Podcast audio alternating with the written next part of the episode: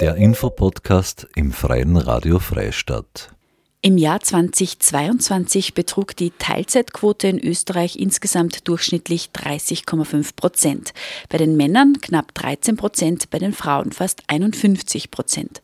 Grund dafür, dass die Teilzeitquote bei Frauen fast viermal so hoch ist, sind meist Kinderbetreuungszeiten und unbezahlte Kehrtätigkeiten. Das hat nicht nur laufendes geringeres Einkommen zur Folge, sondern führt auch zu wesentlichen geringeren Pensionen. Und um diese Schere etwas zu schließen, gibt es zum Beispiel das das Pensionssplitting. Und was das genau ist, dafür haben wir jetzt einen Experten zu uns eingeladen, und zwar Peter Gerlinger von der Pensionsversicherungsanstalt in Oberösterreich. Schön, dass Sie sich Zeit nehmen. Danke für die Einladung. Was genau ist jetzt Pensionssplitting? Was kann man sich darunter vorstellen? Ja, Pensionssplitting heißt, dass man dadurch ähm, die Möglichkeit hat, sich die Pensionskontogutschrift zu teilen. Das heißt, Eltern können von der Geburt bis zum siebten Lebensjahr des Kindes ähm, sich die Pensionsgutschriften teilen. Das geht alles über einen Antrag. Mhm. Und äh, das geht sowohl in die eine Richtung, theoretisch, also dass die Frau dem Mann Pensionszeiten überträgt, genauso der Mann der Frau, was wahrscheinlich häufiger ist. Das ist häufiger, aber es ist grundsätzlich offen. Das heißt, es ist immer nur von Elternteilen die Rede. Mhm. Also es ist aber nur ein Angebot für Familien. Wenn ich jetzt ledig, also wenn ich jetzt verheiratet bin, aber keine Kinder habe, kann ich kein Pensionssplitting machen? Nein, das spielt überhaupt keine Rolle dabei. Das heißt, es müssen nur Kindesvater und Kindesmutter müssen quasi beide den Antrag stellen. Der Familienstand ist nicht von Belang. Mhm. Und seit wann gibt es jetzt diese Möglichkeit des Pensionssplittings? Das Pensionssplitting gibt es bereits seit dem Jahr 2005. Mhm. Das ist aber jetzt nicht so, dass ich das dann für die gesamte Lebensdauer der Kinder machen kann, oder? Also es gibt da schon Grenzen. Genau, es, es geht von der Geburt bis zum siebten Lebensjahr des Kindes. Das heißt, es geht nicht über einen längeren äh, Zeitdauer, sondern nur für einen gewissen Zeitraum. Wie werden jetzt so Kinderbetreuungs- und Karenzzeiten ohne Pensionssplitting an die Pension angerechnet? Da gibt es ja auch was. Dass ich sage, ich bin jetzt in Karenz, wird ja auch berücksichtigt. Genau, da gibt es die Kindererziehungszeiten. Das ist ein Instrument, das geschaffen wurde, aber schon 1993, damit vor allem Frauen, wir reden ja auch von Frauen, das ist üblich, äh, dass diese zumindest einen Teil ihrer Zeiten, die sie der Kindererziehung widmen, für die Pension angerechnet bekommen. Das heißt eben Kindererziehungszeiten und das gibt es bis zum vierten Lebensjahr des Kindes, wenn man sich überwiegend der Kindererziehung widmet. Es gibt es auch bis zu fünf Jahre, wenn es sich um Mehrlingskinder handelt. Mhm. Das heißt, das wird praktisch wie ein normales Einkommen gerechnet, äh, als Pensionszeit, aber auch als Beitrags, also als Beitragszeit, aber auch als Beiträge. Genau, es wird gerechnet als Versicherungszeit. Das heißt, damit erwerbe ich auch Ansprüche auf die Pension. Das heißt, es wird geprüft und ich habe auch ein Einkommen dadurch. Das sind heuer ein bisschen über 2000 Euro sogar. Mhm. Und was sich jetzt dann mit dem Pensionssplitting? Das heißt, da könnte man noch was drauflegen, beziehungsweise könnte sich diese Dauer einfach auf sieben Jahre verlängern, oder? Ja, die vier Jahre sind fix, wenn wir jetzt von einem Kind sprechen. Die sieben Jahre, das ist die Möglichkeit, dass man die Pensionskontogutschriften von einem Pensionskonto auf das andere transferiert. Das ist eigentlich ein Nullsummenspiel und hat jetzt vorrangig jetzt mit den Kinderziehungszeiten, die es schon länger gibt, nichts zu tun. Das ist nur eine zusätzliche Möglichkeit, dass man ein Einkommen auf das Pensionskonto bekommt und dadurch auch die Pension erhöht wird. Mhm. Äh, das heißt, beim einen wird es mehr, beim anderen wird es weniger. Genau. Und äh, ist es jetzt so, dass ich das jetzt für diese sieben Jahre einmal pauschal festlegen muss, zum sagen, ich sage, das sind jetzt 30 Prozent meines Beitrags geht jetzt auf das Konto vom Partner? Oder kann ich da sagen, ne, die ersten vier Jahre war ja eh was da und die anderen vier Jahre war dann Teilzeit, da schupfe ich mehr um mich? Genau, das ist die Möglichkeit, dass man jedes Jahr individuell sich gestaltet. Das heißt, man kann zum Beispiel die ersten vier Jahre, wenn man sagt, okay, die Kindesmutter, bleiben wir dabei, die bekommt die Kinderziehungszeiten ohnehin angerechnet, dann kann man schauen, quasi über vierte, fünfte, sechste, siebte Lebensjahr, dass man da ein Pensionssplitting macht und da noch die Kindesmutter in dem Fall quasi Zeiten dazu bekommt, beziehungsweise Gutschriften dazu bekommt für ihre Pension. Weil das ist im Gegensatz zu den Kinderziehungszeiten, da wird man keine Versicherungszeiten. Mhm. Das ist ein großer Unterschied zu den Kinderziehungszeiten des Pensionssplitting. Mhm. Und wenn man jetzt einen Antrag auf Pensionssplitting stellt, dann ist ja das fix. Also dann kann ich ja nicht mehr sagen, nein, nein, machen wir doch rückgängig, oder? Genau, das ist, manche schreckt das natürlich ab. Es ist so, dass von beiden Eltern dieser Antrag kommen muss. Das heißt, es kann jetzt nicht ein Elternteil allein diesen Antrag stellen. Es müssen beide Elternteile einverstanden sein mit dieser Übertragung. Und wenn wir dann einen Bescheid darüber machen, ist es fix. Das heißt, das kann nicht widerrufen werden. Also auch im Fall einer Scheidung, im Fall einer Trennung äh, bleibt das aufrecht. Genau, da gibt es keine Möglichkeit, dass man das widerruft oder auch eine Änderung herbeiführt. Mhm. Wird Ihrer Ansicht nach das äh, Angebot des Pensionssplittings ausreichend genutzt? Ja, das ist schwer zu sagen. Es wird zwar immer wieder mehr in den letzten Jahren, weil es ein bisschen bekannter wird, aber es ist relativ überschaubar, die, die Anträge in den mhm. verschiedenen Pensionsversicherungsträgern. Grundsätzlich wurde ja Pensionssplitting eingeführt, damit diese Pensionsschere zwischen Männern und Frauen wenigstens ein bisschen zugeht, dass man die ein bisschen schließt. Äh, ist sie ein probates Mittel gegen Altersarmut bei Frauen? Also das ist, wenn, dann ist es nur ein Teil der ganzen Maßnahmen. Äh, man kann durch das Pensionssplitting natürlich ein bisschen was abfangen, aber erstens muss man mal den Zeitraum beachten. Das sind sieben Jahre. Sieben Jahre in einem ganzen Erwerbsleben ist natürlich auch ein Teil und dann nur ein Teil, aber ein Baustein ist es dafür. Mhm. Frauen verdienen ja im Durchschnitt deutlich äh, weniger äh, und liegen durchschnittlich auch bei der Alterspension dann äh, natürlich um einiges darunter. Die verdienen ungefähr 40 Prozent weniger Pension, also wenn man jetzt in, in Durchschnitt hernimmt. Mhm.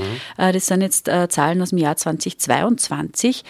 Äh, was gäbe es denn für Mittel aus Ihrer Sicht, außer dem Pensionssplitting, dass man diese Schere etwas schließt? Also das ist jetzt natürlich ein großes Feld, das ist mir bewusst. Ja, ist ein großes Feld. Ist ein großes Feld. Also das sind viel wirtschaftspolitische Maßnahmen, sozialpolitische Maßnahmen notwendig. Also jetzt von der Pensionsversicherung kann man eben verweisen auf die Kinderziehungszeiten und auf dieses Splitting. Und generell muss man halt sagen, die Pensionsversicherung ist auch eine Versicherung. Es gehört zwar zur Sozialversicherung, Dennoch ist es abgestellt auf die Erwerbstätigkeit und dann auch auf die Höhe der Einzahlungen und auf die Dauer der Einzahlungen. Das ist natürlich ausschlaggebend für die, für die Leistung, was dann am Ende rauskommt. Mhm. Auf politischer Ebene ist es schon öfter so ein automatisches Pensionssplitting diskutiert worden, also dass das einfach generell ähm, gemacht wird. Ist das Ihrer, von Ihrer Ansicht nach sinnvoll? Ja, die Pensionsversicherungsanstalt verfolgt, verfolgt die ganze Diskussion auch mit Interesse, aber wir sind die durchführende Stelle von dem Ganzen und geben dazu eigentlich keine Stellungnahmen ab, was jetzt sinnvoll ist oder was nicht. Hm.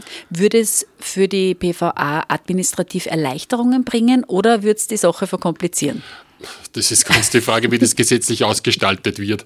Es ist sicherlich eine komplexe Angelegenheit, wenn das automatisch ist. Mhm weil man muss ja Dienstnehmer betrachten, die im Ausland sind, die woanders arbeiten.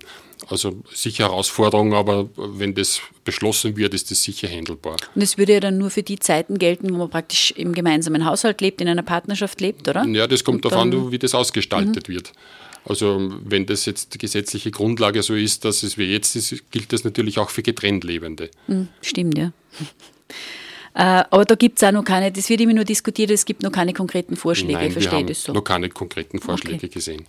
Die Arbeiterkammer und der ÖGB, die kritisieren ja, dass beim automatischen Pensionssplitting könnte es ja auch zum finanziellen Nachteil werden, weil hat jetzt zum Beispiel eine Frau nur einen niedrigen Pensionsanspruch, dann kann das Pensionssplitting ja zu einer Erhöhung ihres Anspruchs führen, aber wenn sie immer nur unter der Ausgleichszulage ist und alleinstehend ist, dann wird ihr der Pensionsanspruch auf diese Einkommenshöhe aufgestockt, aber die Folge wäre ja dann praktisch, dass der Partner, wo sie das Pensionssplitting vereinbart haben, weniger kriegt, sie aber trotzdem ja nur die Höhe kriegt. Also im Endeffekt äh, ja, das, kriegt das sie nicht mehr, aber eher weniger. Das wird so stimmen. Es ist natürlich schwer, gerade in der Lebensphase, wo es ums Pensionssplitting geht, dass man da schon sagen kann, man ist, man hat eine ganz geringe Pension, weil in der Regel hat man nur Jahrzehnte der Erwerbstätigkeit vor sich. Und wie auch dann die, die ganze Regelung, Pensionsregelungen ausgestaltet ist, kann man auch nicht sagen. Also ich verstehe das Argument, aber es ist wirklich schwer zu sagen, ob das wirklich dann so kommen wird. Also ein kleiner Holzfuß. Ein kleiner Holzfuß, ja, weil es ist schwierig zu sagen, weil es gibt so viele Änderungen immer und das sind doch nur oft Jahrzehnte quasi bis zum Pensionsantritt, das ist schwer zu prognostizieren, wie das dann wirklich sein wird. Mhm. Aber trotz dieser Ausnahmefälle, sage ich jetzt einmal, kann ja Pensionssplitting schon zu mehr Einkommensgerechtigkeit in Partnerschaften führen. Ähm, jetzt, wenn ich sage, das klingt für mich interessant, ich möchte das machen. Wo kann ich mich da informieren, ob das für mich überhaupt anwendbar wäre oder ist oder sinnvoll ist? Ja, zuständig ist der, der Pensionsversicherungsträger, bei dem er versichert ist. Das ist im in Fällen von Dienstnehmerinnen und Dienstnehmern die Pensionsversicherungsanstalt. Wenn wer selbstständig ist, Gewerbe oder Landwirt, dann bei der SVS. Das heißt, wenn ich jetzt Arbeitnehmerin bin, kann ich mal zur Pensionsversicherungsanstalt kommen und mir mal informieren. Wichtig ist, dass man sich einen Termin geben lässt, muss ich gleich dazu sagen. Und man kann sich dann informieren, wie es ausschaut. Äh, das heißt, habe ich Erwerbszeiten in diesem Zeitraum, habe ich Kindererziehungszeiten, die angerechnet werden können und je nachdem kann man das ausgestalten. Das ist ganz individuell, darum ist es wirklich schwer, dass man da generelle Aussage macht, weil man muss die Lebenssituation von jeder Person anschauen, die das machen will. Das heißt, es macht dann Sinn, einfach schon sämtliche ähm, ja, Lohnzettel etc. schon mitzuhaben, einfach zum Schauen, was macht denn Sinn in unserem Fall, oder? Weil das wird ja wirklich für jedes in jedem Fall anders sein, was Sinn macht. Ja, Unterlagen brauchen wir keine. Wir haben eigentlich alles online gespeichert. Das heißt, es ist auf einen Monat, sehen wir die Verdienste und die Versicherungsverhältnisse. Also mitnehmen braucht man da nichts, außer jetzt ein Personalausweis für, die, für den Nachweis der Identität. Mhm. Und wie funktioniert dann so eine Antragstellung? Ist das mit sehr hohen bürokratischen Hürden verbunden? Naja, man kann einmal einen formlosen Antrag stellen. Wichtig ist, dass das eben beide Elternteile machen. Dann gibt es von uns nur ein Formblatt, das dann ausgesandt wird, da sind bestimmte Fragen drauf.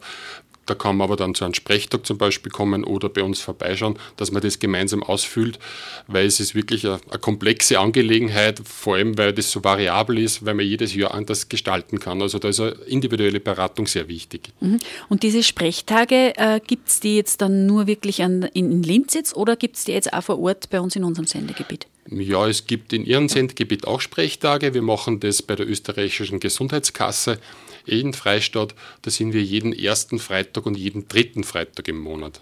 Da muss man sich aber auch wieder einen Termin vereinbaren. Genau, wichtig ist auch wieder eine Terminvereinbarung, weil das ist sehr gefragt. Was gibt es jetzt für Fristen äh, zu beachten, wenn ich das jetzt machen möchte?